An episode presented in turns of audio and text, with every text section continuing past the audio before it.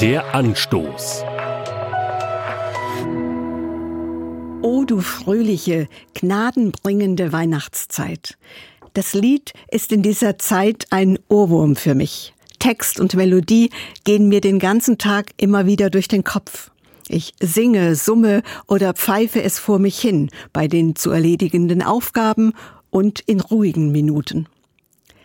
Einem Psalmsänger scheint es ähnlich zu gehen. Sein Ohrwurm ist ein Loblied auf Gott, nachzulesen im Psalm Nummer 92 in der Bibel. Der Sänger behauptet, es ist köstlich, Gott zu loben und zu danken. Es macht Appetit auf ein Leben, das sich auf die Güte und Treue Gottes verlässt, an hellen Tagen des Glücks, aber auch in dunklen Nächten der Verzagtheit.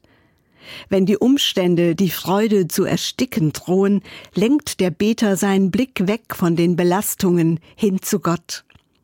Die Wunder in der Schönheit der Schöpfung spiegeln Gottes Größe wider.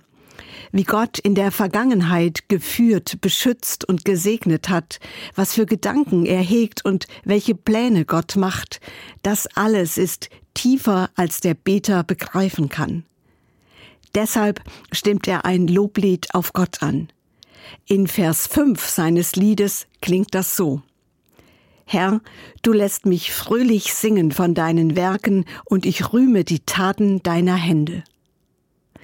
Manchmal sind es die einfachen Dinge, die kleinen Wunder um mich herum, die mich an Gottes Wohltaten erinnern und mich dankbar stimmen. Das fröhliche Lied von der gnadenbringenden Zeit, die seit Weihnachten allen Menschen gilt, ist mehr als ein Ohrwurm in meinem Kopf. Im Vertrauen auf Gottes Güte und Treue bleibt es eine unauslöschliche Melodie in meinem Herzen. Sie erklingt das ganze Jahr über und steckt andere an. Singen, summen oder pfeifen Sie mit?